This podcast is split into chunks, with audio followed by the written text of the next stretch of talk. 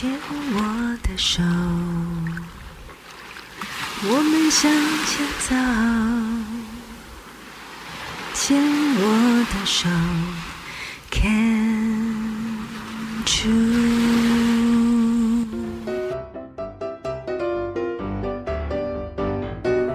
牵手之声，暖暖新世界。我是 Sunny，欢迎继续收听节目第三个单元趣味冷知识。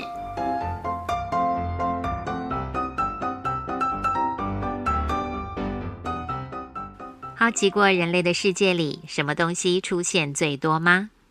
如果其中一个答案是数字，应该没有人会反对的。随意举些例子。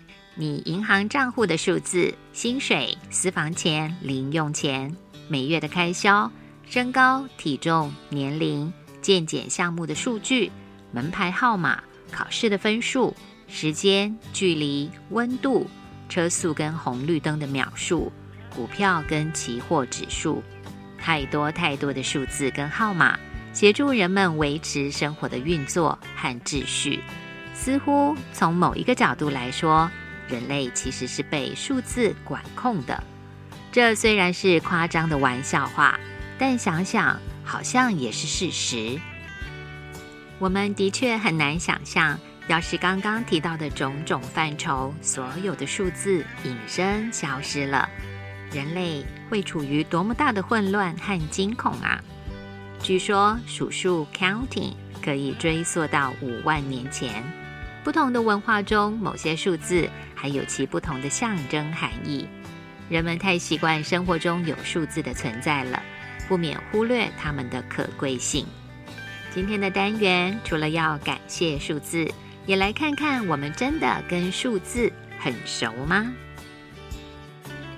几千年前，古埃及的象形符号数字跟巴比伦的楔形文字数字，陪伴人类文明发展。后来被认为是由上帝所创造且十全十美的罗马数字，随着罗马帝国的强大跟繁荣，有了光辉的存在地位。由七个不同的字母 I、V、X、L、C、D、M，各自代表一、五、十、五十、一百、五百跟一千。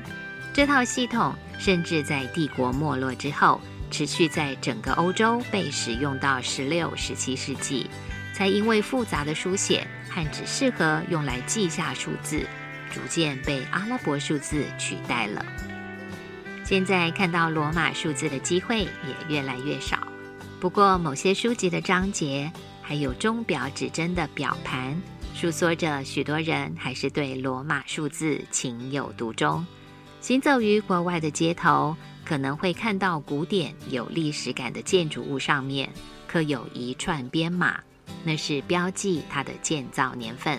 这时，罗马数字考验现代人的难度就出现了，因为那一串串长长的编码要慢慢对照着几个字母相对应的数字，是需要耐心的。可是，就是有人钟爱它与岁月交织的痕迹。就像拉丁文曾经是欧洲知识分子通用的书面文字一样，不少人认为在建筑物上刻下拉丁文的格言，留下罗马数字，才是有文化底蕴。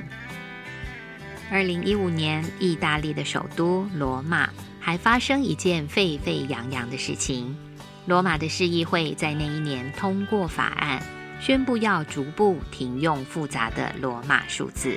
还被痛批是破坏罗马珍贵的文化资产，这的确是难解的议题呀。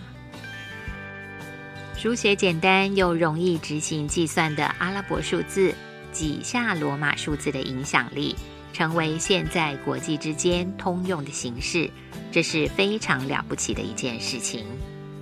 考古学者们对于这些数字的来源有诸多版本跟争议，唯一肯定的是。这些数字最早产生于印度，并不是阿拉伯人原创来的。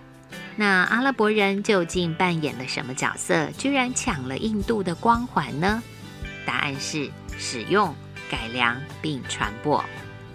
古代印度在日月星辰的运算上需要数学，所以印度人在西元前两三千年就有数字的概念，而且有十进位的计算方法。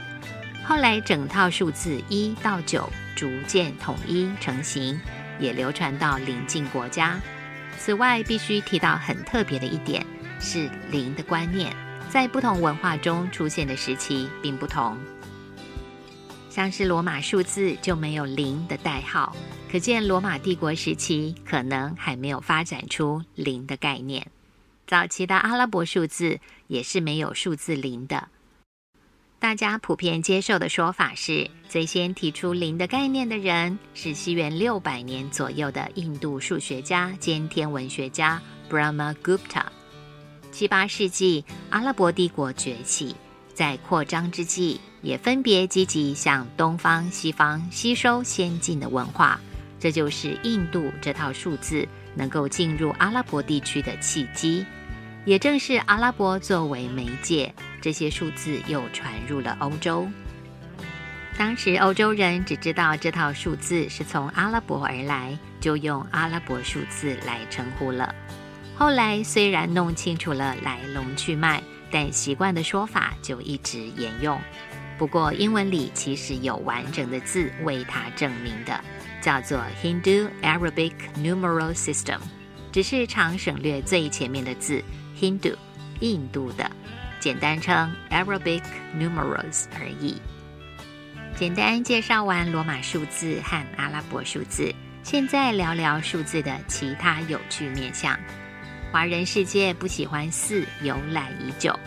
西方则是对数字十三比较敏感，据说许多意大利人也不欢迎数字十七，因为如果将罗马数字的十七挪动一下符号位置，就会变成拉丁文中 “My life is over” 的意思，这就意味着原本表示数字十七的组合有变成不吉利的可能性，因此在意的人心里就会有芥蒂了。那猜猜看，哪个数字是最受欢迎的呢？应该心里头有答案了，就是幸运的七。还有不知道为什么一三五七九这些奇数常常会被当成 male 男性，把二四六八十这些偶数的数字视为 female 女性，这也是很奇怪的。现代英文使用 hundred 来表示数字一百，但在古早以前的北欧，其实代表的数值是一百二十哦。怎么会这样呢？历史上很多古文明都是使用十二进位的，所以生活中常听到的十二生肖、黄道十二宫的十二星座、十二个时辰。还有西方的单位中，一英尺等于十二英寸，都是这个概念。不过，随着时间流转，一般的计算改采后来的十进位，原本代表一百二十的这个字，只好自动缩水，成为一百喽。最后再来提提直数，还记得这个专有名词吗？任何一个只能被数字一。看它本身的数字来整除的叫做直数，例如二、三、五、七、十一、十三、十七、十九，是不是觉得这个国中、国小学过的专有名词已经距离我们很遥远了？的确，不过它可是常常在帮助我们呢。像是在网络世界中，为了保护隐私，需要使用到加密。